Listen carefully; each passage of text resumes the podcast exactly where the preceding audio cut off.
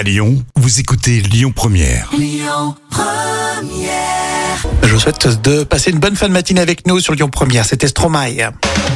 Allez, on parle du Qatar maintenant dans l'instant culture. C'est pour épater vos collègues et c'est avec Professeur Jam. Bonjour Rémi, bonjour à tous. Et cinq choses à savoir sur le Qatar. Alors c'est un petit pays, mais il est géant d'un point de vue économique évidemment. Et oui, en seulement 3 millions d'habitants en 2021, dont la plupart sont des étrangers. Mhm. Et le Qatar, hein, parmi les plus grands producteurs de gaz naturel liquéfié au monde, hein. c'est impressionnant. Bah ouais, deuxième chose, la dynastie Al-Thani, c'est ça qu'on dit? Oui, c'est ça, c'est un pays euh, conservateur musulman qui est gouverné par la famille Al-Thani depuis le milieu du 19e siècle. Il y a aussi les médias hein, qataris, Al Jazeera et Bein Sport. Oui, cré- créée à la fin des années euh, 90, la chaîne de télévision Al Jazeera dispose de près de 80 bureaux dans le monde et diffuse de- dans plusieurs langues.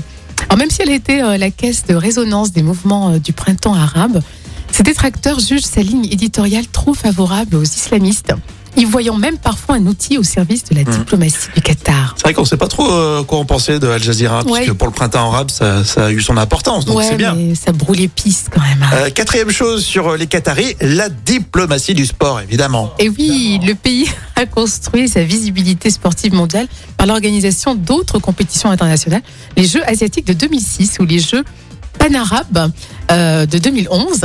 Et c'est la Coupe d'Asie aussi des nations de football la même année, et le Mhm. championnat du monde masculin de handball. Handball. Euh, en 2015, les mondiaux d'athlétisme en 2019. Non, Vraiment, la liste non, mais est ils sont hein. malins, ils sont malins, hein, c'est vrai. hein. Et puis enfin, alors ça, je savais pas, allié majeur des États-Unis. Et oui, depuis début euh, 2022, Joe Biden a fait du Qatar le 18e pays désigné comme allié majeur hors OTAN.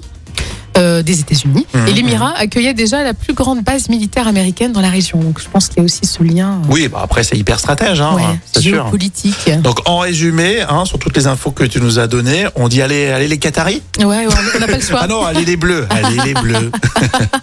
Mais c'est vrai que le Qatar, c'est un pays qui intrigue hein, quand même. hein. Pas faux. Euh, Dans un instant, il y a Maury Maigret qui nous rejoint. C'est pour toutes vos actus à Lyon. Et puis on écoute Jean-Louis Aubert sur Lyon Première.